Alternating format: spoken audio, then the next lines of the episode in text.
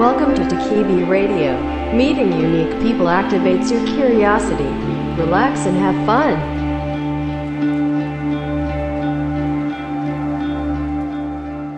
っていう。面白いですね。うん医療映像が綺麗じゃないと。綺麗になったことでいろいろその広がりができてるってことですね、うん。面白いです、ね、ひどかったらしいよ昔は、あーでもそうですよね今の話からすると、うん。見えねええみたいな、感覚で やってたんでしょうね。暗くて見えねえみたすいな。ごいな。はこの前だって歯医者さんのそういう最新技術を入れたとこ行ったんだけど、いはい。その歯医者って結構今まではいい加減だったっていうかなんかもう、うん。鏡を反射させて明るくして覗いて見てたぐらいだったんだけど、はいはいはい。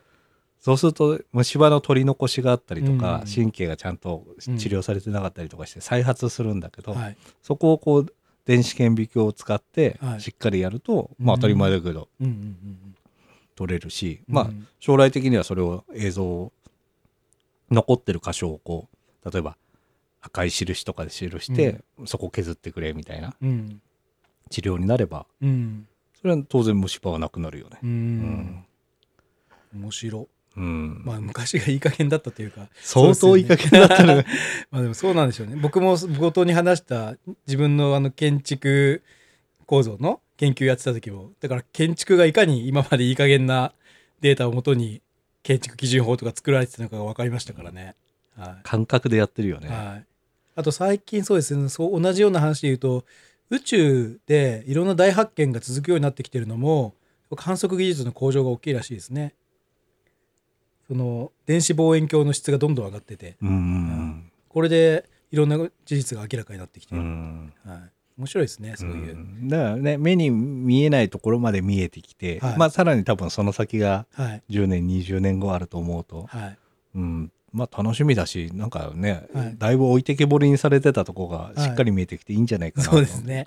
はい、うん、少なくとも自分が手術したりとかうん、歯の治療するなら俺はそういう病院に行きたいなって思うね。ちゃんと設備がはい、うん。整ってるところ。俺腕がいいんですよっていう人より、はい。そのなんかゲームが得意な 30代の若者が ダヴィンチとかを使って手術してくれた方が多分正確だよなみたいな、まあ、あともっと言っちゃえば AI がやった方が正確だよねみたいな。確かに。いいお医者さんはなんか横についててほしいけど、うんうんうん。まあ技術最優先で言ってほしいよなってうん。つくづく思いますね。でちょっとの話から広がりましたけど。はい、はい、話はちょっと飛んだんですけど、はい。でえっ、と本シェルどこ本シェどこに戻ります？本シェルジェの話です。本チェルジュに戻ります、うん。はい。はい。本シェルジェはじゃあ3年続けて。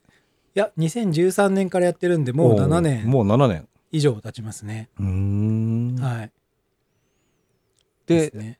なんでこう今回売却？はい。去年の9月に。はい。なんで売却ししようかなって。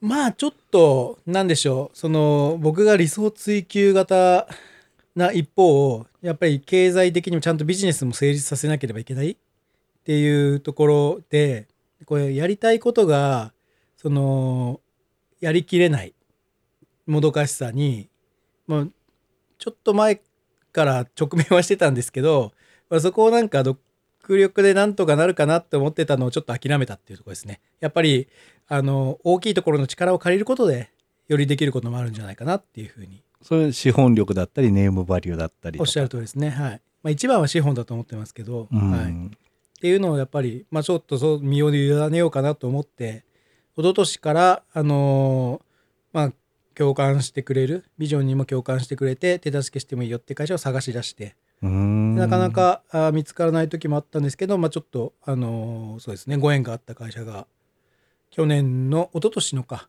年末にあの関心を示してくれてただその後、えー、と事務手続きを進めてる中あの新型ウイルスが入り出してしまったので一回事務手続きがストップしてで去年の9月にまた再開してあの無事あの契約書。じゃあ去年の年末？だから2000一昨年の年末ですね。今年の年末に会った時は初めましてだ。いやまあその前から関係性のある方ではあったんですけどあのその会社を売るみたいな話をしたのは初めてですねそこで。うーん、なんかねよくねニュースではニュースまあ IT 系のニュースぐらいかどこどこが何々を売却みたいな、はい華々しく。華々しくは聞くけど。けど。そこの生々しいところって実はこう、はい。結構みんなね、はかっこつけて言わなかったりとか あとまあそもそもちょっと言っちゃいけなかったりとか。そうですね。はい。うん、なんかねその、はい。買った方からのロックアップがかかったりだとか、っ。ていうのはあるんだけどまあ今日そこ当たり障りのあるところで はい。生々しい話が聞ければなと思ったんだけどはい。そもそもだってその売却どっかにまあスポンサーなりこうオーナーを変えてもらうっていうものもそうだけどはい。まあ例えばベンチャーキャピタルとかから出資、はいまあ、追加出資してもらうとかっていう手もお金的な面だけで言えばあったと思うんだけどそうですね。はい。そこはどういう選択をしたの？そこは、まあ、最初の選択肢としてはありましたけど、まあ、何でしょう、マーケットが、何でしょう、そんなにそもそも成長性のあるマーケットではなくて、あまあ、切り取り方次第なんですけど、僕的には成長性があると見ていても、やっぱりくくられ方としては出版マーケットってくくられるところに僕らはいるので、えーちょっとやっぱりその、そもそも戦っているところの成長性っていうところに難しいよねっていうのは、あの、なんちゅう、出資っていう観点だと、なりがち。そういう話になりがちでしたね。ねででもなんかはい割と、うんこのビジネスえ？みたいなえ？まあねあもうわかんない。全然あります。はい。なんでそこ出資するの？みたいなのよくあります。はい。うん、え？この金額、みたいな？そこはなんで、ある意味こう、プレゼンでごまかすというか、あの、見せ方がうまければいくらでもいけちゃうんですけど、まあ、僕はそういう性格じゃないですし、うん。割とファクトベースにちゃんと伝えるっていうのを、まあ、刷り込まれてきた人間でもあるので、まあ、ちゃんと伝えて話をすると難しいよねっていう結論に なるっていう。えっと VC 側が VC 側もなりますし、まあこっちもそうだなと半分思いながら話はしてるので、そっか、はいちょっとそこのその事情がお互い分かる同士が話しちゃうからそうですね。こうやっぱそうだよねって言って終わるっていう。無邪気な経営者と VC だったら、はいまあどちらかというと無邪気な方に引っ張られたりだったりそうです、とかそうです。はい。おなんかこの人の情熱にかけてみようみたいな感じになるんだけど、はい。そこが庄司さんの場合は 冷静だから、はいまあお互い VC 担当者みたいな感じになっちゃうみたいな。まあそうですね。そういうことになっちゃいましたね。だから、なんかそこを、経営者、その VC からお金をもらっている経営者仲間とかに相談したりすると、やっぱり全然その違う VC の口説き方の発想が出てきていて、いけるっしょみたいな。ここをフィーチャーしてこういう風に盛り上げたらいけるっしょみたいな。例えば、それこそ3年前くらいに、あの、そういう話もちょっと、あの、まあ友人たちには知らしてたんですけど、どうしたもんかなみたいなのは。例えばで言うと、それこそ今僕らがそのウェブメディアで戦ってましたけど、それを、そのコンテンツを引っ提げて音声に一本勝負でいって、このワイヤレスイヤホン全盛の時代がこれから絶対来るから、ブックオーディオみたいな。はい。そこの、あの、そう、まさにブックオーディオみたいなところを先に、あの、コンテンツとして広げてって、その市場を取るんだみたいなプレゼンを描いたら、興味あるとこ出てくるんじゃないっていう話をしていて、それは確かにそうだなと思ったんですけど、じゃあそれやりたいのかっていうと、別にうちの会社のビジョンから、その、お金を調達するためなら、そういうシナリオも描けますけど、ちょっとやっぱ、なんか、脇道行き過ぎだと思ってしまうのでう、んまあ未成熟な授業ほど角度変えやすいもんね。そうです、そうです。あの見え方をね。はい。なんかそこまでして調達したいかって思わなかったってういう感じですね。んはいぶっちゃけじゃあその VC がデューデリーするわけじゃないですか。はいまあ話すときに、はい。何を一番重視されるの？あと、あ VC がですか？まあその VC と交渉してたわけでしょ？初めはあの、相手によるんです。あ VC の後は事業会社ですけど、うん VC がで言うと、まあ、まず一番は、あの、市場ですね。市場性。その市場の成長性みたいなのでう言います。ん。なので先ほども言ったみたいに、出版マーケットって見られると、もうその時点でダメだねになりますし、それを目線をちょっとずらしてプレゼンして、この、えっ、と、オーディオ市場、これから盛り上がるワイヤレスオーディオ市場の、あの、切り開くところに行くんだ、みたいに見せると、割と乗っかってくれるみたいな。この市場性が第一ですね。だいぶでも気分だよね、それ。まあだいぶ気分ですし、なんかもうシナリオ次第。はい、だからなんか結構 VC もいい加減ですね。あんまりちゃんと見る目を。まあ、持ってる人は一部いますけど、全体として語ると結構いい加減な VC も多いです。今月来月ぐらいで言うと、あの、クラブハウス的な、みたいなはいあそうそう話が流行るってことで、はい。可能性は高い。はい。そこにグルーポンがって言ってもいい、グルーポンみたいな話だけど、そうそうです。面白いなぁはい。はい。あとはう、ん。次が、あの、経営チームうん、チーム。まあ人ですねうん。これはあの VC にも2パターンいるんですけどちゃんとした戦略を描けるかを見るのとあとは戦略なんか水物でその都度変わるからその都度柔軟にちゃんとこうピボットピボットしてそれでもなんでしょう成長を目指せるチームなのかみたいうなのを見たりしまあ、メンタル強いかととか。か、柔軟性があるかみたいうな。そですね。はい。まあ学歴とかね、職歴で言えば、庄司君とか、まあ、ねほ他の子たちも別に問題がないもんね学。歴的には問題ないですけどね はい嫌だな、それムカつくな。はい、そこもでも自分を冷静に VC の目で見ると僕はあれですよね興味が自分がその世の中の役に立ってんじゃないと思えん？役に立ってると思えないような仕事は多分エンジンかかんないタイプなんですよ。うんうん。それは VC にとっては多分すごい扱いづらいと思うんですね。僕を引いてうん自分を引いた目で見るとまあ、要は自分たちと似すぎてるんで、それって。そうですね。うん何でもいいから儲かるものに全力を注ぐっていう人の方がまあちょっと扱いやすかったりすると思うんですようね。ん。はい、とかまあ、なんか、中卒、高卒、元暴走族。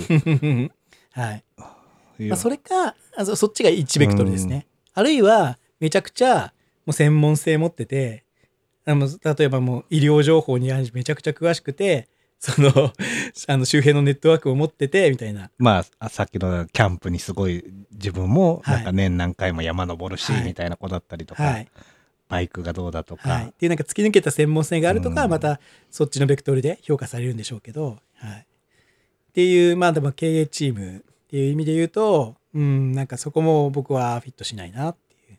えでも誇れるものはあったわけね。あもちろんもちろんあるんですけど、まあでもだからその、v、あともう一個はやっぱ VC は投資をすると当然ゴールを考えるのでエグジットエグジットを考えてエグジットはまあ上場かあの売却。か却になるんですけど日本の場合売却ってまだそんなにあの、まあ、昔に比べれば随分マシですけどそんなにまだ盛り上がってないので、うん。売却買う企業が結局限られるんですよね。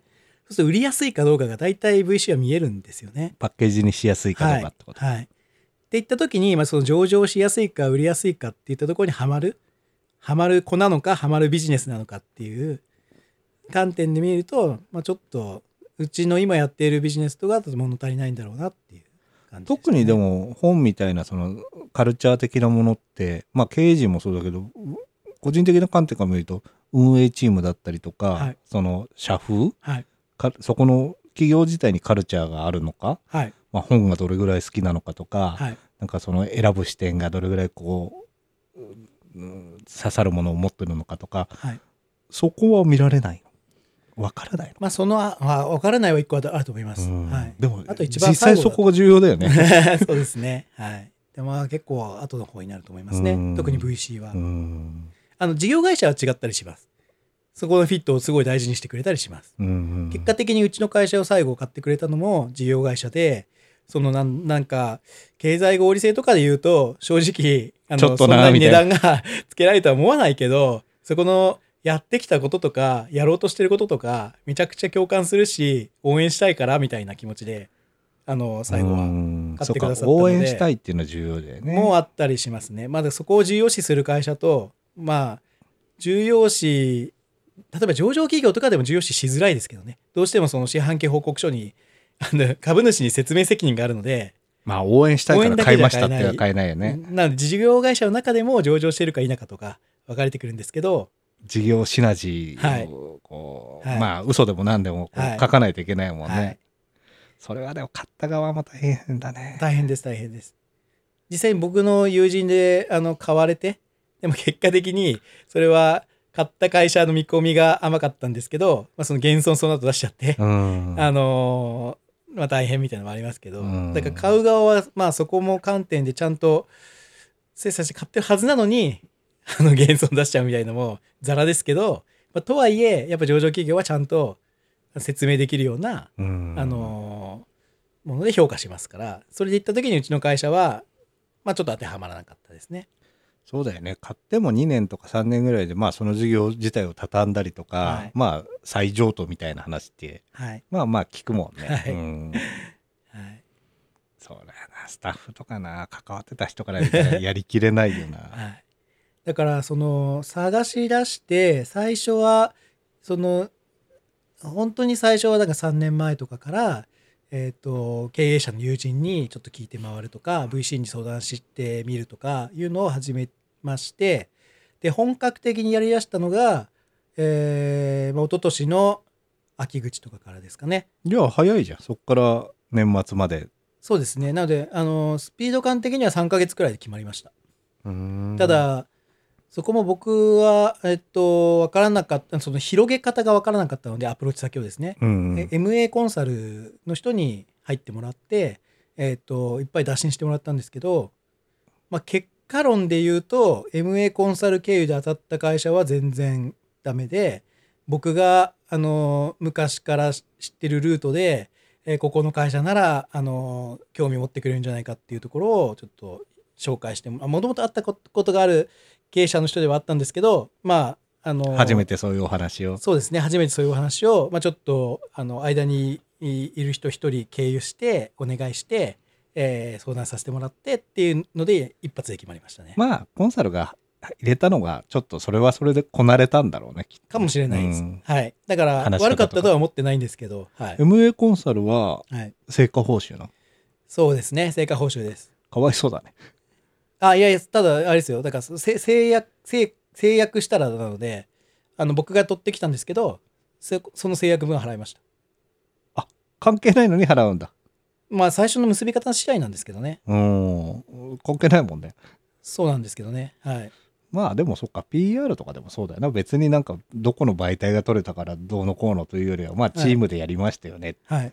取り組みに対してだよねってまあそうですね。はい、まあ僕は少なくとも最初はそう思ってたんで、うん。最初はっていうかあの、そまあ、最後まで払う時までそう思ってたんで、はい、ただなんかそこをあのが厳密にして僕が取ってきたのは僕の成果であなたの成果じゃないよってやる契約のタイプもあります。やりやる人いそうだけど嫌われそうだよまあ、ね僕は好きじゃないのでまあどっちが取ってきてもあのお互いの成果だよねっていうふうに最初から契約書で結んでましたので、まあそれがね、はい。そのえー社内あのパ社会のパートナーとのチームをだと思いますけどね。ね。はい、何パーセントぐらいなの？5%です。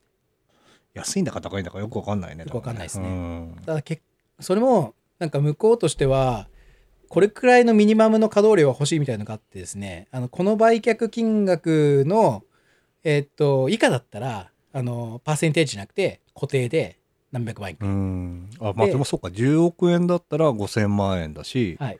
1億円だったら500万円だし、はい。で極端な話0円とか10万円の売却の可能性もあるのでそんなのあるの？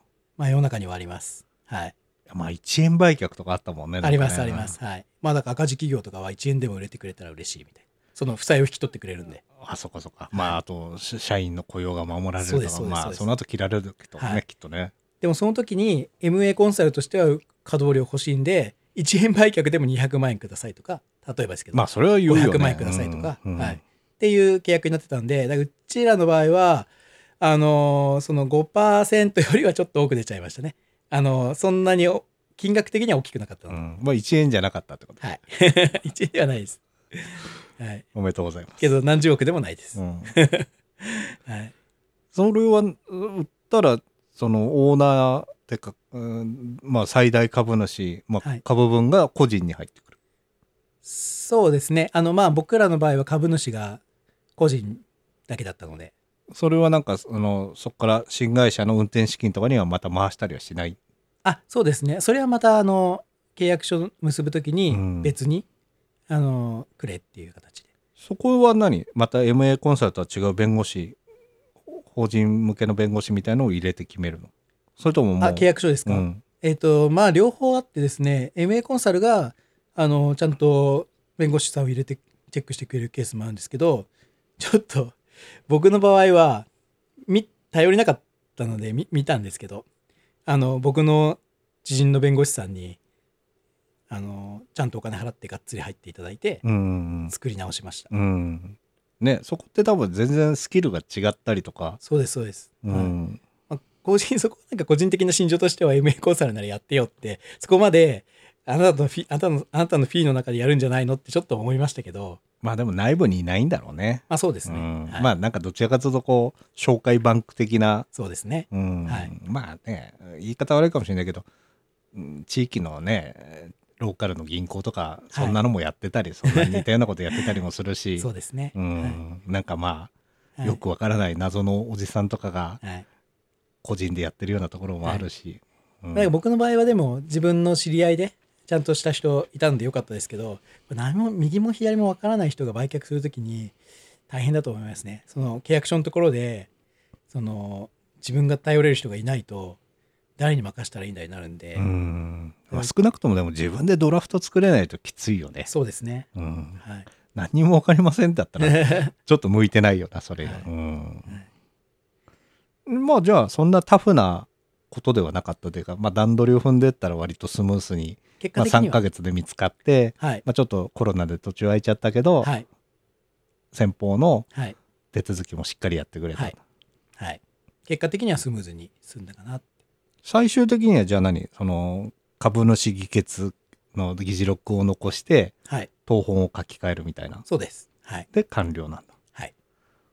うんで振り込まれて完了ですね、はいあそこそこ振り込まれないと。い。けないね、あ振り込まれて完了。かそこそこまあまあそうですね。はい。振り込まれてから当本を買うん？振り込まれてからそうですね、東本書き換えましたね。はい。怖いもんね、はい。先に書き換えちゃうそうです、そうです。はい。へえスタッフはでもどう伝えるのそれって？スタッフは、えっ、と、まあ、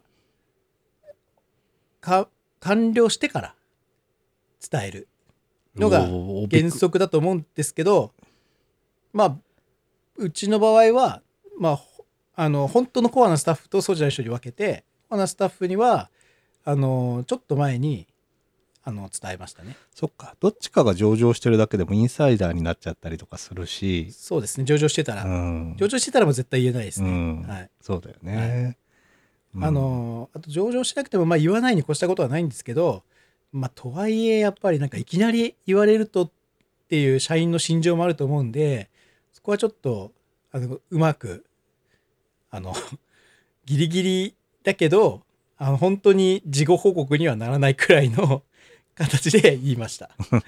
まあもうひっくり返しようもないけどみたいな。もうまあ引っくり返らないんだろうっていう時にはい。具体的に何が変わるの？その例えば新しいその上司がつくとかあとなんかオフィスも物理的に変わっ移動させられたりとか、はい。そのまあそっか転籍みたいなものだったはいりとか、はいはいはい。いやどのパターンもあるんですけどうちの会社の場合はあのーまあ向こうの方針としてえあなたたちのやりたいことをまあまあ先ほど言いましたようにちょっと応援するというスタンスで買ってくださったのですごいありがたいことに。なので基本的にそのままでいいよとただオオフィスも変わらないしオフィスも買うあオフィスは、えっと、一緒になるかも論もあったんですけど今うちの入ってるオフィスがすごくあの安い契約でうん。入れているので、まあ、ゆくゆく一緒になるかもしれないけど今はとりあえずそのままでいいよ。なのでけ結果的にオフィスはそのままですね、うん。であとはサービスとかもなんかこう向こうが手を入れてこういうサービスとかはやめたらいいんじゃないかとかそういうのを言ってくるケースもあると思うんですけど、まあ、そこも今のところあのなんだろうその好きにやっていいですね。ただ報告はしてねっていう。なので都度報告定期報告はするけれどもある意味、えっとかなり裁量を任されて運営しているっていう。なので本当に何も変わってないです。役員会議みたいなのを一緒に開いて解決する、そうです。それも、えっと、一緒に方針決めるというよりは報告。報告で済んでいますね今は、うん。あの将来的にここから半年後1年後どうなるかは分からないですね。なんかどこかのタイミングでもうちょっとがっつり入ってくるっていうのはあると思うんですけどあの今のところは任せていただいてる、うん。で一応ただ、えっと形式上お取締役に親会社の人が入るみたいなのはしてます。あくあそこが変わった点ですね。うん。今まではいなかったけれどもちゃんと報告相手およびそのコントロールえする人としてあの名前は連ねるともう言いづらいかもしれないけどその人はちゃんとそれを応援するという気持ちを組んではい。る組んでいただける人だった。組んでくださってますね。はい。ね社長がいいって言ってても、まあそうですね。役員違うよみたまあ、いな、そこの気持ちの役員としてはなんかよく知らない会社の経営に就くことになったって感じだと思うんですけどあのとはいえ皆さんのいい方で応援した紳士的な。んだ、はい、うん。ねよくあるもんね、はい。入って急に入ってきてねお前らぬるいよみたいなこと言われ うん？ってそういう話でしたっけ？みたいな。そこはまあ本当にいい人たちの会社でしたね。へはいえ。なんかじゃあ円満で。円満でしたね。ありがたいことに。うんはい。じゃあ抜けるメンバーもいなくて。あ、そうですね。はい。割とじゃあスタッフの人たちは業務的に今のそのホンセルジェの仕事を捉えてるというよりはやっぱりなんかやりがいとか好きだからみたいな感じの人が多いの、あそうですね。はい。あとは僕もそのスタッフもその雇用の不安、まずその経営の不安からその何でしょうバックがついたことで、えー一旦は安心感がすごいある状態になったああそっか来月潰れるかもしれないかもしれない状態から脱却したのはすごい大きいと思いますね。安心して自分たちのやりたかったことができる。はい。もちろんなんか変なお金を使い方をして、あの、赤字を垂れ流そうとは全く思ってないですけど、あの、まあ、そこの不安感は常にずっとあったので、うんはいそうだよねはい。でもコロコロナは逆にじゃあはい。本読む人が増えたしはい。まあ、メディア見る人も増えましたし、思いっきりマイナスにはならなかった。思いっきりマイナスにはなってないね。どちらかというとちょっと追い風になった。えっ、と、ビュー数的には追い風、うん。その閲覧者的には追い風なんですけど、あとその本が買われるみたいなのも追い風なんですけど、あの、一方で、割と多くの部分を広告あ収益についわな。追ってたので、広告単価がめちゃくちゃ減りましうたね。ん。はい。単価が下がりました。なので、収益的には、そうなんでしょう、ビューが増えたのと広告単価が下がったので、トータルすると、トントンよりちょっと悪くなってます。それ、厳しいオーナー会社だったら突っ込まれそうだね。本当そうです。ん本当そうです。。はい。だから、申し訳ないなという気持ちと、うんまあ、それを戻そうっていう、頑張ります頑張りますっていう気持ちで今うんいっぱいですね。どちらかとじゃあ広告収入に依存しないそうですね。ビジネスモデルに今転換しようとしてないんかをて作ん、なくちゃいけないってことはいか。もともと転換しようとしたんですけどそれで言うとだからその転換するにも資本がある程度ないとまあ踏み切れないっていうのがありましたうんこ心の余裕とね、そうですそうです、まあ、そこを組んでくれたのでちょっとまあ、ちょっと大きな一歩が。そうですそうですなんで事業計画的にも短期的にはちょっと今までより赤掘るかもしれないですけどあのその後回復するための投資なので見てくださいっていう形で運営してまうす、ん。はいなんかいいな。幸せそうだな。まあいろいろな方のには掘りましたね。え？ええあの肩の荷が降りてあの本当に先ほどグロゴイさん言ったようにあの集中するとこだけに集中していい環境になったのはうんありがたいなと思いますね。まあなんかそういうタイプの会社、まあ幸せなタイプだとは思うんだけど、はい。まあ増えてくるんだろうね。だといいなと思いますね。はい。うん、応援っていう新しい投資の仕方、う んまあでもやっぱりそれは非非上場企業じゃないとできないなと思いますけどね。なかなか。ああむそうかあのオーナー側がね。ほなあのか買う方がですね。買う側、はい、相手がね、はい。上場企業へのプレゼンもしましたけどそこはまあ軒並み難しかったですねうやっぱり。んいいけどちょっとむず、はうちでは難しいかな。難しい、うん。あるいは価値的にこれしか出せないうん。でそれでも売るみたいな話ですね。はい。まあ、そこは一方でもうなんか事業デューデリなんて 僕コンサルとしていっぱいやってきてるんで、うん。そっちの目で見ると正しいなとも思うんですよ、まあないわなみたいな、はい、僕が買い手で上場企業の買い手だったら同じことやるわと思うんで、ん。ですよねって言ってそれはそれで、でもこっちとしてはあのそのあのビジョンとか今後のシナリオとかそこも織り込んで組んでほしいと思ってますっていうとまあ合わない会社が大半ででも一社だけちゃんとそこを組んでくれる会社が現れたって感じですね。うん。はい。あとやっぱ庄司君個人としての立場としては、はい。なんか前半の話でもあったけど、はい。こう自分が戦略を作るのが好きで、はい。まあ、得意でって言った意味では、はい。なん僕なんかごめんねあの雇われ社長とかい。雇われ経営者っていう呼ばれ方はあんまり好きじゃないから何とも言えないんだけど、はい。まあ、その立場の方がはい。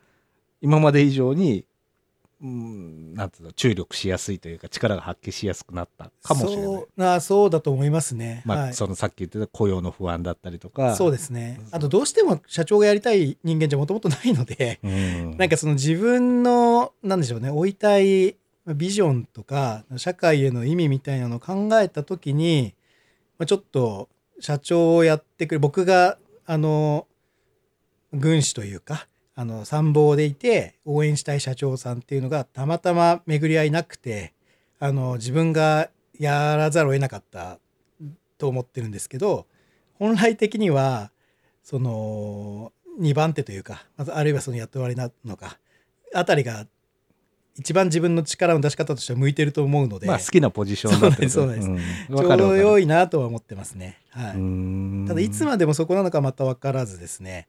そうだよね、まあ一応今は経営者としては、はい。リーダーとしては3年間のロックアップがかかってて、はい、3年はね結構ね結構ね。な長い、まあはい。中学校1年生が卒業するまでだからね。当たり前だけどね。かなり長い。うん。はい、そっか。なんかまあそういった意味では今割とそこがはっきり自分のやるべきことっていうのは分かったから、まあ、3年間の道筋は描いて描けそそうですね、まあ、今の会社の成長で3年間の道筋もありますしあとはその買っていただいたあの会社の応援としてなんで今そこのシナジーはあのまだ買われたばっかりで出せてないんですけど僕が入ることでそこのなんだろう親会社う買い手側ののコンサルも事業をできたらいいなとは思ってますね。そうだね。価値想像できたらね、はい。はい、そこで価値を出せたら、まあ、お互いにとってハッピーなんじゃないかなと思うので。うーん。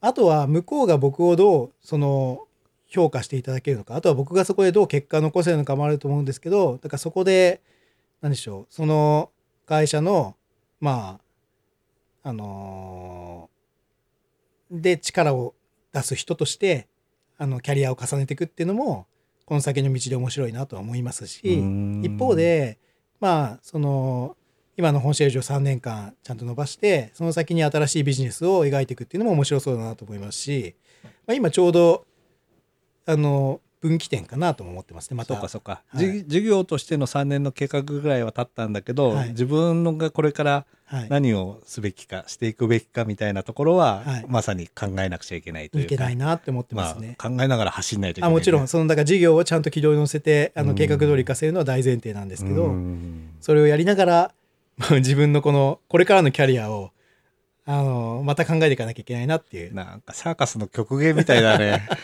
はい、まあでもそれはそれでちょっと面白いですけどね。まあね、はい、課題好きだもんね そうですね課。題解決型人間そうですね。はいえー今あれ？さっきも聞いたかもしれない年齢的には何年生まれだっけ？今38です。昭和57、1982年です。82年だから、は37 38です。あさ38か、はい。10年後とか15年後ぐらいを見ると、はい。はい。なってたい姿というかこれやりたいみたいなのってあるの？今だからそのちょうど分岐点なので自己分析とかをもう一回シェアしてるんですけど 学生じゃないですけど。あまあまあでもはい。まあそれでコンシェルジェのさ、はい。先は割とそんなのだけどさ、はい。もうもっと先ってさ、はいはいはい。まあもう別になんか何でもいいわけじゃん。大なんでも工になるな そう思いますそう思います。はい。そう思います。教育関係をやるとかあとなんかこう大学の時に勉強したその理工系の何かにはい。やってみたいとか、はい。まあそれで言うと今一番関心があるのはその、まあ、広く言うと教育ですね。でうん。特に、えっ、と社会人以降の教育うんうん。がまあ大学以降かな、まあ、でも社会メインは社会人口ですね。が一番関心がありますね。その自分がずっと戦略っていう畑でやってきたんですけどそれは基本的には企業戦略でそれは、えっと、経営コンサルタントとして大企業をの戦略を描くこともしましたし自分で経営してきて小さい会社を経営してきてそこの戦略をこう考えたりピボットしてきたりみたいなのもやってきたんですけど基本的には企業戦略ですよね。その考え方を普通に自分の人生で自分に限らずだから人の人生ですとか人生の中でもキャリアだったりその子育てだったりえっとこうあるいはなんかこう家を買うみたいな大きい、うんうんえーものだったりっていったところでつどつどやっぱ戦略ってないよりはあった方があの成功確率を高められると思うんですよね。まあ、成功とは何ぞやもあるんですけど 豊かな人生を送る可能確率を上げられるんじゃないかと思うのでなんかそのあのちょっと方法論みたいなのをカリキュラムじゃないですけど作ってあのそれを伝えていってそれでちょっとでも豊かになった人が増えたらいいなみたいなことを今は漠然と考えています。それはだからその思考法とかうんロジカルシンキング的なテクニックなのか、はい、もうちょっとこう精神論的なものもふうんなんだろうな。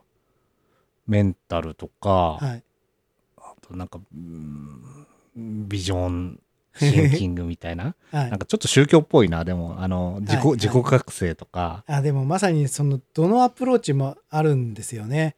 でなんかそれを体系づけるときにどこからこうカリキュラムを作ろうかは今一番悩んでるところですね。なんで今インプットす自分の中にもう一回いろんなものを入れながらそれをちょっとその整理しだしているところですね。で世間的に関心があるのはやっぱテクニックの方が引きはあるんですよね。分かりやすいので。でも今ってテクニックのとこは多いけどどちらかというと今言ったその上位のレイヤーの方があおっしゃる通りでないと思います。あないっていうかどちらかというとトレンドじゃない、あそうですか、まあそこはあまり、まマインドフルネスだったりとか。あうん。でもそれもちょっと早いのかな？いやそれもマインドフルネスとか流行ってるやつはやっぱりテクニックですね。そのマインドのぶところではあるんですけどマインドセットのさ仕そうです方みたいなそうですそうですそうです。そうなんですよ。そもそもそのマインドとは何ぞやとか何ぞやとか。なぜ生まれどこに行くみたいな話ではないってことですねあれはね。自分の中を掘ってって、うん。自分のとってのそのせなんでしょう。世間の言う豊かな人生じゃなくて自分の言う豊かな人生をちゃんとそのゴール設定してあと自分の強みみたいのをちゃんと掘ってでそこの後にこの戦略の道筋を描くっていうのがステップだと思うんですけど、っうんていうような考え方とかやり方とかってめんどくさいのでなかなかみんなやりたがらないですよね。そうだね、はいなんかマインドフルネスとか そのストレス解消とかって言ってもじゃあそれの目的って何って言うと業務効率化で業務効率化の目的って何、はいって言ったら年収を上げるみたいなそうすごいつまんないよす。競ね。争的なところうんでもやっぱりそこが一番ニーズはあるんですよね。うんまあメジャーだ、はいメジャーっていうかその、はいマスはそこに興味がある、はい。本当にあるのかな？あるんじゃないですかね。あでもねみんながだから分かんないからそこに飛びついちゃってるだけだとは思うんですけど今が不安な時期だからじゃないの？それはでもあると思います。バブル真っ最中にそんなこと考えてるやつ多分いないじゃん。うんうんうん。真っ只中に、うん。うん。まあでもだから本当に届けたいのはそのなんでしょう本質的なそれぞれのあのゴールの設定の仕方だったり、うん。それぞれの道の戦略の立て方、まあ、うん。頭の使い方うん。みたいなのを本当はやりたいんですけど多分そこだけだとあの重すぎて、えー、と入ってくる人が少なそうなので、まあ、そこに役立つ範囲で、えー、とテクニカルな、まあ、その論理的思考の、うん。うん使い方ですとか、あのーなんか数字の決算書じゃないですけど数字の読み方とかあのそういう、えー自分のマインドのコントロールの仕方みたいなこういうのはなんかまあスキルセットの鍛え方としてはサブで用意しておかなきゃいけないんだろうなともちょっと思ってますね。うんそこをどこに自分がポジションというか視点を持つかってなんかすごい重要だね。重要ですね。ねなん ねまあなんかじゃあ例えばなんとか整形塾とかっていうのがあってもはいまあい中にいる人はもうそれぞれすぎてさ、はいすごいこう世の中を変えるようなビジョンを持った人もいれば、はいまあ結局自分のこう利益のことだけを考える人も当然いるわけだし、はい。うーんまあそれはどこの組織だろうがグループだろうが宗教だろうがチームだろうがいるからはい意味のないことなのかもしれないけど。まあ、でもだから先ほど最初の問いですね。その10年後にどんなことをやってたいのかどんな姿になってたいのかでいうと、まあ、今言ったものを形作ってその、まあ、届く範囲の多くの人にそれをこうインストールしてってそれでまあなんか喜びの声をもらえてるっていう状態があの作りたいな10年後にはそうあってたいなと思いますしそれをどれくらいのこう規模に広げられるのかっていうのは挑戦だなとう思いますね。それはでもねあくまでもその結果とか状態の話であって、はい、はい何をじゃあそれをててこにやっていくかみたいなのってはい結構難しいよね。今本当模索中ですうね。ん はいはいなんかでも多分意外にそういうのって学学生の時に学んだことだったりとか、うん。まあ、さっきの話じゃないけどその本が好きだとかキャンプが好きだとか、はい。そこが起点になるような気がしてて僕はねあ個人的には、はい。結構身近なところなんじゃないかなと思ってて、うんうんあのー今日からなんか見てあの模擬製作所って知ってる？模擬製作所、いやわかんないです。あのー有名なところだとその家庭用の薪ストーブを作る。はいはい中のだかどっかの会社なんだけど。はい。はいその面白くてさそのまあ単純にこう効率的な燃焼をする薪ストーブっていうのも作るんだけど例えばなんかその、木材じゃなくて竹を燃やせるとかえー、それをあと近所の迷惑にならないように煙を減らす。はいストーブを作るみたいなもので結構フィーチャーされてて、はい。あの人気があるんだけど、まあ、はい。日本の国産のメーカーでねもも木さんっていうああはい。70だか80ぐらいのおじいさんが会長をやってるとこで。なるほど。で今日それがたまたま朝ワイドショーかなんか見てたらさそのおじさんが出てきて、はい。ああここの人だと思ってさ面白かったのが、そのストーブと技術とはまた別なんだけど、まあ、形はなんかストーブに似て鉄で作ってたんだけどはい。その例えば、えー、とコンビニのお弁当とかを、はい。えーゴミになるじゃないですか。はい。でそれをプラスチックと生ゴミに分けるっていうのがすごい面倒くさいんだって。はい。であと例えばなんかそのレトルトカレーのカレーがついたままの袋とかをはいゴミに出すと結局洗わなくちゃいけなかったりとかしてうんうん水で汚れたりとかするんだけどうん。その生ゴミとプラスチックゴミの分別をはい。なんつうんだろうな。簡単にできる機械を生んでたりとかはいはい。でそのカレーのこびりついたのをきれいにビニールからま例えば納豆のネバネバとかさはい。あれを分けてゴミだけにするとかっていう技術をはい。その薪ストーブ屋さんが開発しててさはいああここの人結構世の中変えて変えるかもなみたいなさ、はい。うん、だ起点はなんかそういうところなんかすごく素朴なところなんじゃないかなとかって思って見てて、はいはいはい、うん、なんかその特に自分なんかその文系の大学出たからその研究とかっていうのもその経営と経済とかぐらいしか勉強してなかったりとかサプライチェーンとかさうん。そんなのかしてないんだけどその理系のちゃんとした大学出た人にはなんかすごく俺これを進めるというかさはい。なんかちょっと立ち止まって立ち戻ってはい。なんか特にその理系出て IT とかやってる人って意外に多いじゃん、はい。多いですね。あの研究捨てちゃったのみたいな。はい。ちょっともったいないからもったいねえって思うのよ。はい。友達と後輩とかにもさその,、うん。あの自動運転の車とかさ、うん。そのソーラーカーとか開発してたのに、なんか今 SEO やってるみたいなさその能力は もったいないよとかって、まあ、勝手に思っちゃうんだけどだからそういう人理系の人特にいい学歴を持ってる人に言うのははい。ちょっと振り返ってみないってはいうことをよく言ってて、はい。うん、実はだからそこから変わるものとあとその、うん。そこから20年ぐらい経ったキャリアを掛け合わせるとはい。結構自分にしかできないことってできんじゃないのって、はいはいはい。うん。まあなんか ちょっとヒントになればっていうのとはいまあなんかこう悔いとして打ち込んどいてやありろうかなと思 全然違うことやってもらっても結構。いえいえいえ。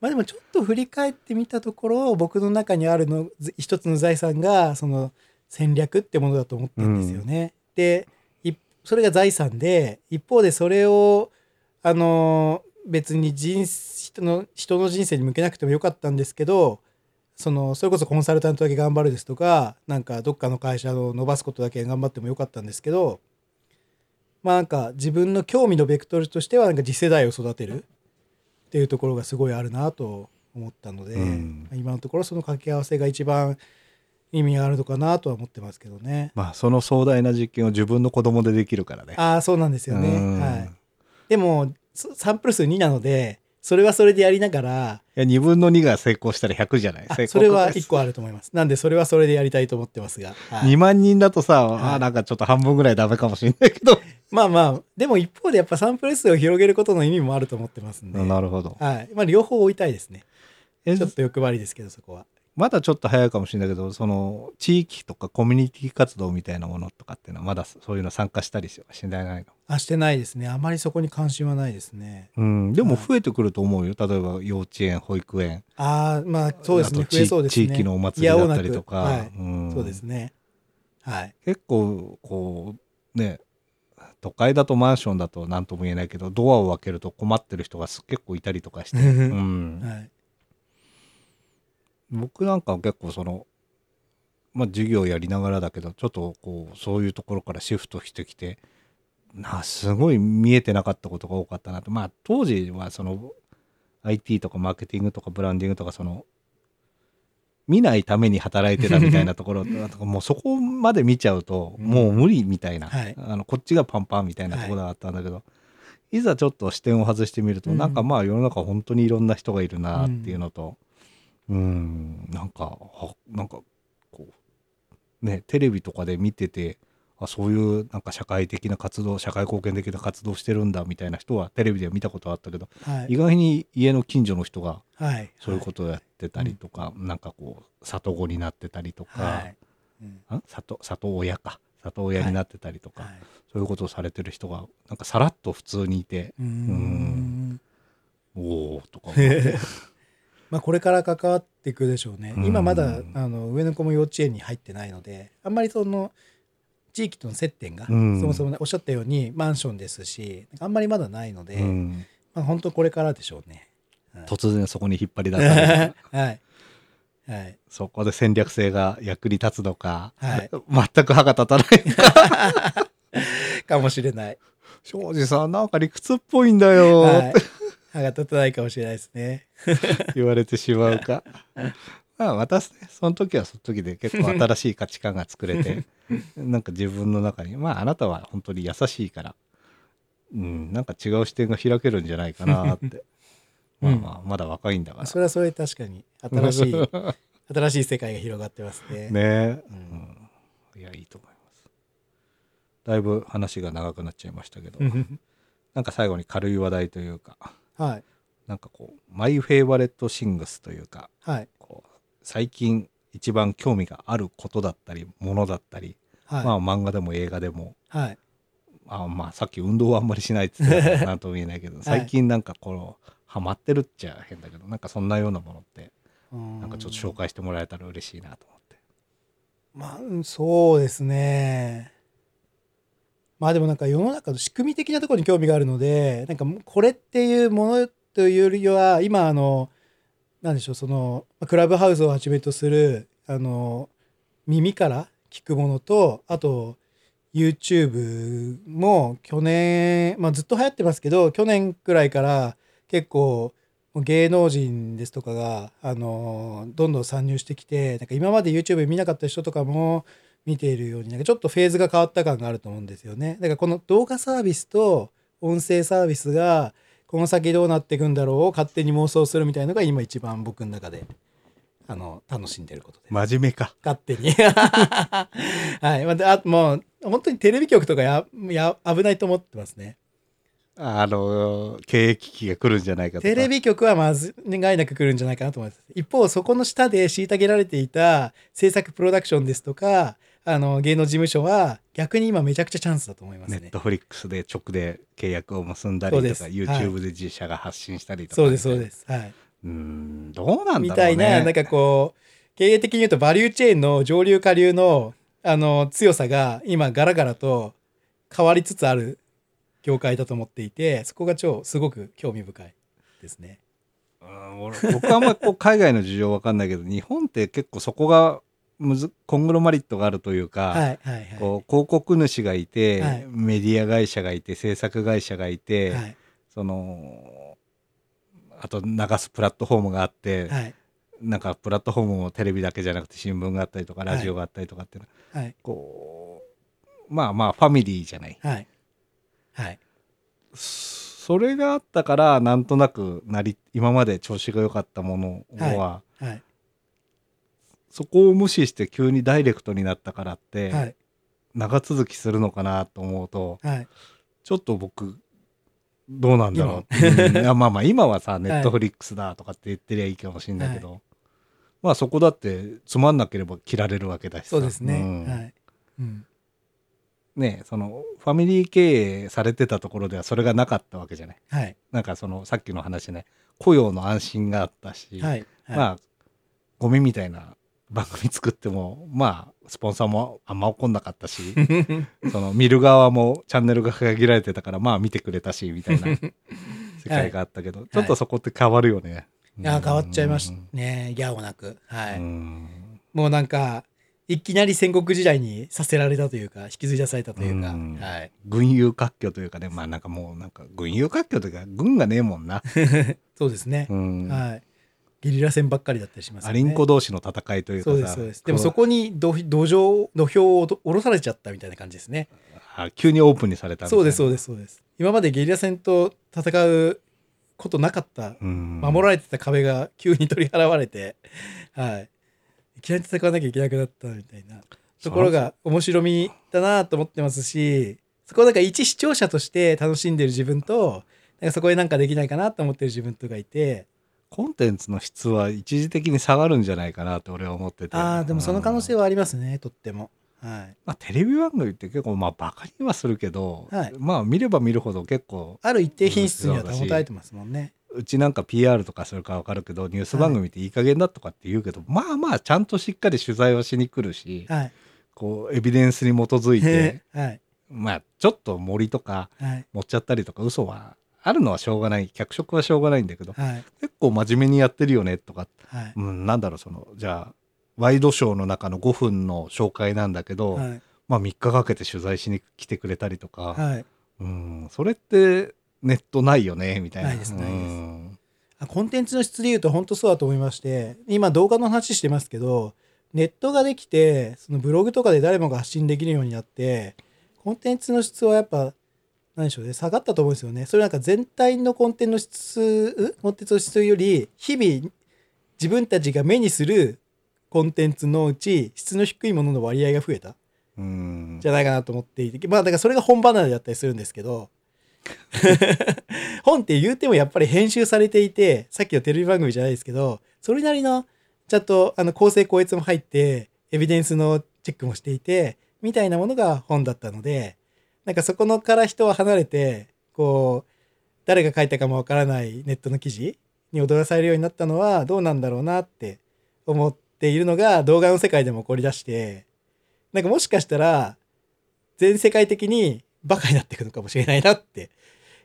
あるあるいはそういう情報だけ見る人と情報をある程度コントロールというか遮断して良質なコンテンツだけ触れる人とにこうゆ広がって差が広がっていくのかなとか、うん。なんかその挙動自体が面白そうだなと思ってみたら、うん。真面目なんですかねこれ。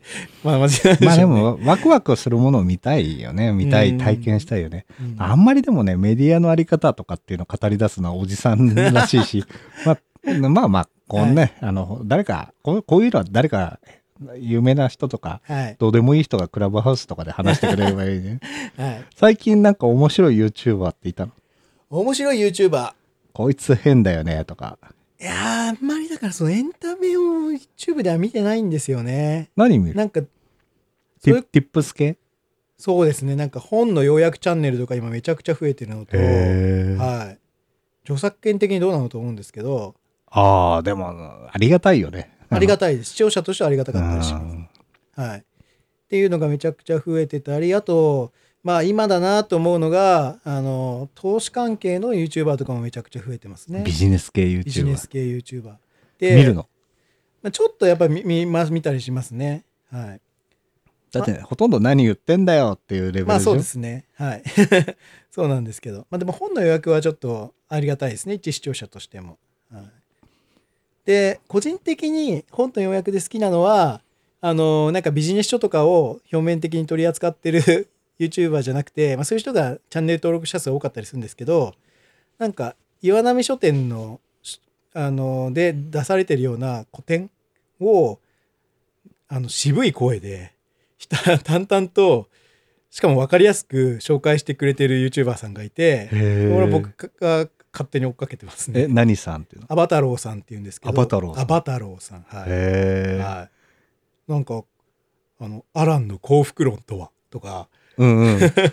あの夜と霧とはとかビジュアルも出てるあビジュアルは出てないです。出てない。はい、ビジュアルは、えっとホワイトボードアニメーションあもう使ってないか。なんでしょうね。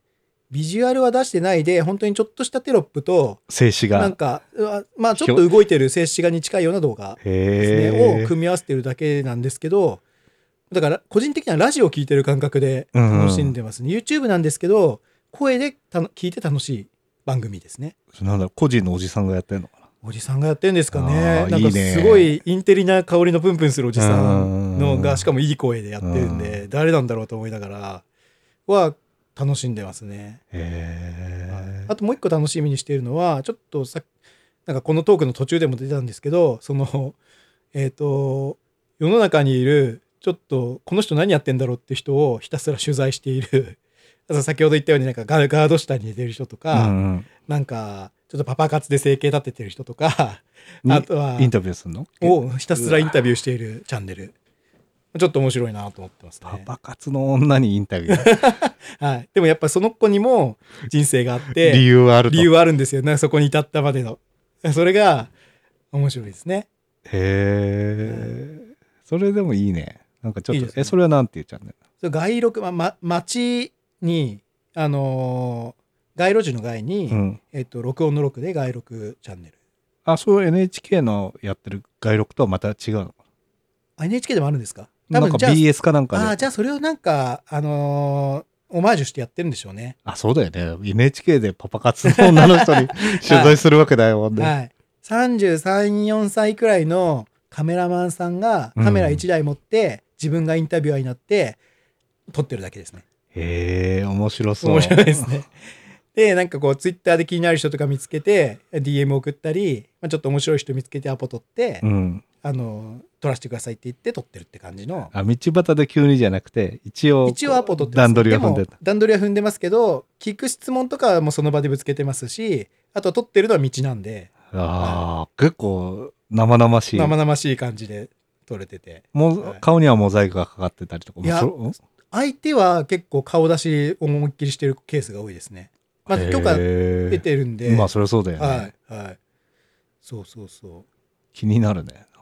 でもなんか途中入れてる、まあ、P 入れてたりもする箇所もあったりするんですけど P 入れてない箇所でそれ言っていいのみたいなのも普通に出てたりするんで、うんうんなんかまあなんかい今の YouTube だからまあ、あと前後の脈略が、あそうですね、うんあるから、はい急になんか変なこと言ってるわけで、放送禁止用語言ってるわけじゃなくて。あそれは全然ないんですけどなんだろうこれテレビだったら多分テレビって今がんいろいろ規制がやっぱあコンプラコンプラで。はい、言えないだろうものが普通に落ちてるんで面白いなってういうのはありますねん。でもそういうのってでも、それこそネットフリックスとかでやったら面白いのにね。面白いと思いますね、はいまあ いろいろハードルはありそうだけど。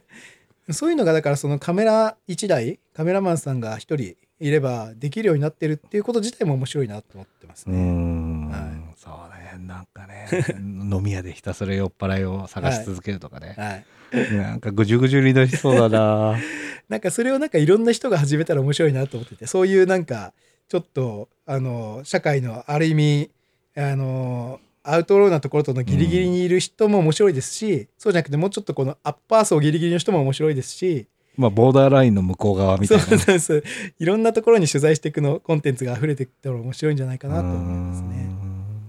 はい僕もだからやややりたい企画があって、それはあの、多言無用はいとか、はい匿名希望っていうのをやりたくて、はい。どんなやつですか例えばさ、あの、お医者さんとか、はいうん、あとまあ、これはもう具体的に友達がいるから、そのパイロットとか、はいはいはい。話せないことって多いじゃないですか。ですね。うんはい。面白いですね。でも聞きたいですね。話を聞きたい人がいて、うんなんかこれはなんかコロナとかがなければそのオフ会じゃないけどそういう会でも面白いなと思ったサロンみたいな感じで、はい。こう航空マニアうん。5人とうん。パイロットが差しで飲むみたいな、はい。あまあ元パイロットかな、はい。うん。うん、とかうんそれをラジオでやってあのポッドキャストとかでやっても面白いよなと思って面白いですね。まあ、お医者さんだったら、まあ、なんか医療事故とかもあるだろうしそれでも今多分それがハマってんのがクラブハウスなんじゃないですかね。クラブハウスってそのポッドキャストと一番の違いは消えるんですよね。録音できない残らない今だけのこのライブでだからこそ普段は話せないことを話していいよっていうのがだから秘密部屋みたいなね。そうですそれが今ハマってるらしいですね。やっぱそのポッドキャスト残しちゃうと話せないことってやっぱ話せないじゃないですか。まあ、匿名希望しかできない。ああそうですね。まあそれは面白いですね。まあ、でもなんかいい。中間ですね。だからうんあの本当に言えることとその一瞬で消えることの間で匿名だから言えることっていうのをやるっていうですね。NHK でなんかねほりんぱほりんって番組あったのがあれ面白かった、あれ面白いですよね。あれ匿名ですよね。はい あのモグラの人形に語らせるからこそ言えることみたいな。モグラの人形が、まあ、3人ぐらい出てき そうでて、すそうです。聞き手2人のモグラと、はい。えーまあ、ちょっとこう、社会的に出せない、世の中にはあんまり出せない人の、なんだっけな、俺、総会屋かなんかを見たのかな？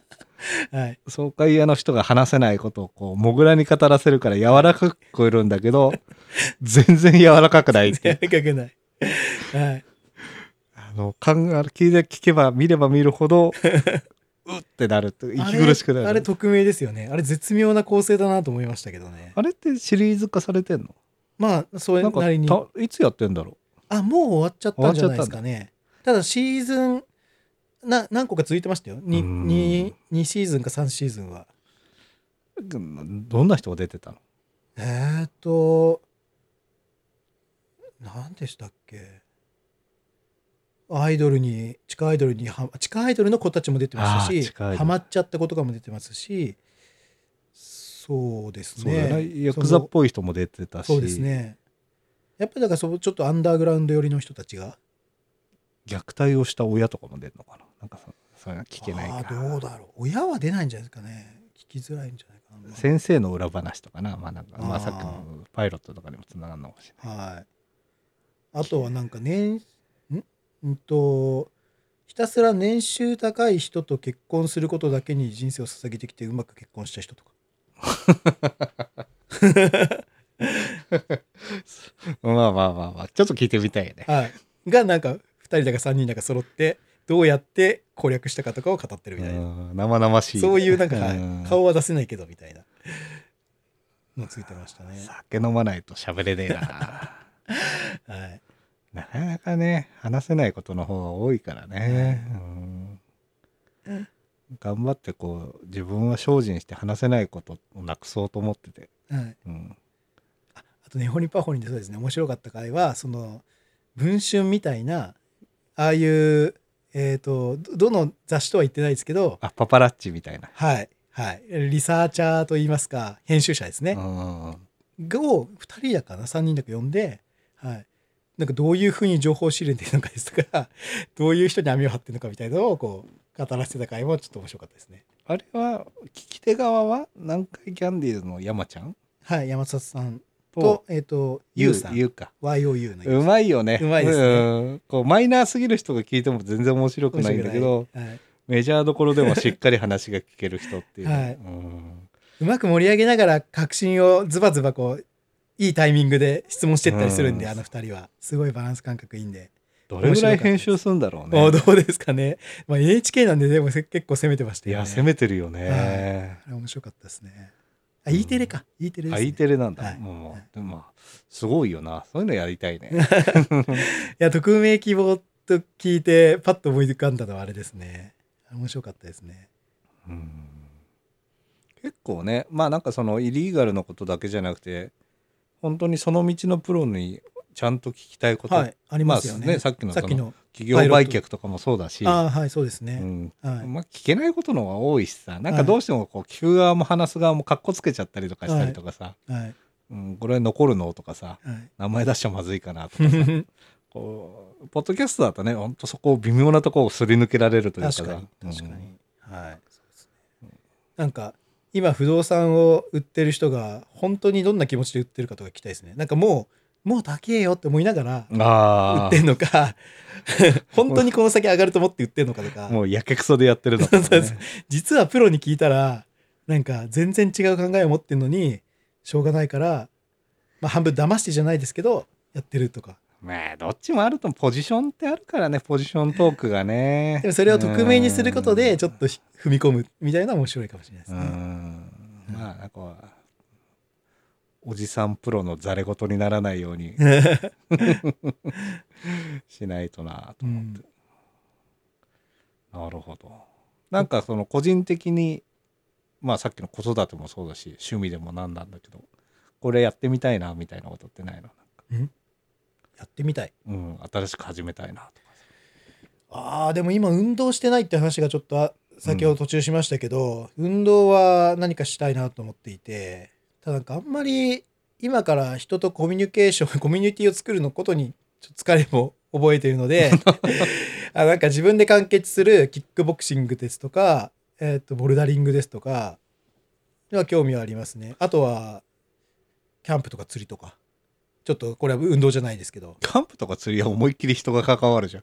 まあだからあんまり関わらない範囲で一一人か二人で。でできる一人か二人か、まあ、家族でもいいですけどああ家族でなんかやるといいかもしれないね、ちょっと興味はありますね、まあ、でもボルダリングとか本当にあんまりやったことないんでずっと興味がありますねちょっとねブームも落ち着いたのか、はいまあちょっとねやっぱり接触が多いんだろうねあれね手であそうですね、うん確かにコロナになって、まあ、結構嫌われるよねあれね、まあそうですね。空気の循環悪そうだしね、はい確かに。かわいそうだよね人気出たら、確かに。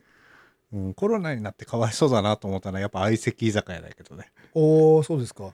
全然ですか。いやい俺は行ったことないから分かんまないけど、あ確かに行ったらまずそうですよね。普通の神経で行かないでし 確かに。そうですね。ょねなんかちょっとこうポピュラーにというかさはなんかこうシャイな若者たちが気軽に出会える場だったんだろうなとか思って、はいそれがなんか今デートアプリとかに全部行っちゃってて。いあそうですね、はい。デートアプリは盛り上がってるらしいですけどね。うん、うんあー俺はやったことないから分かんないけどまあね、僕ら多分できないしそもそもあの何でしょう既婚者弾かれるんで。ああまあ既婚者も行けるのもあるでしょ？あそうなんですか？それはちょっと知らないです。そうなるとパパ活になるのあそうですね多分。はい。ま あ いろいろ問題がありすぎてそうですね。既婚者いけるアプリは問題がありますね、はいいやまあ多いよね、うん。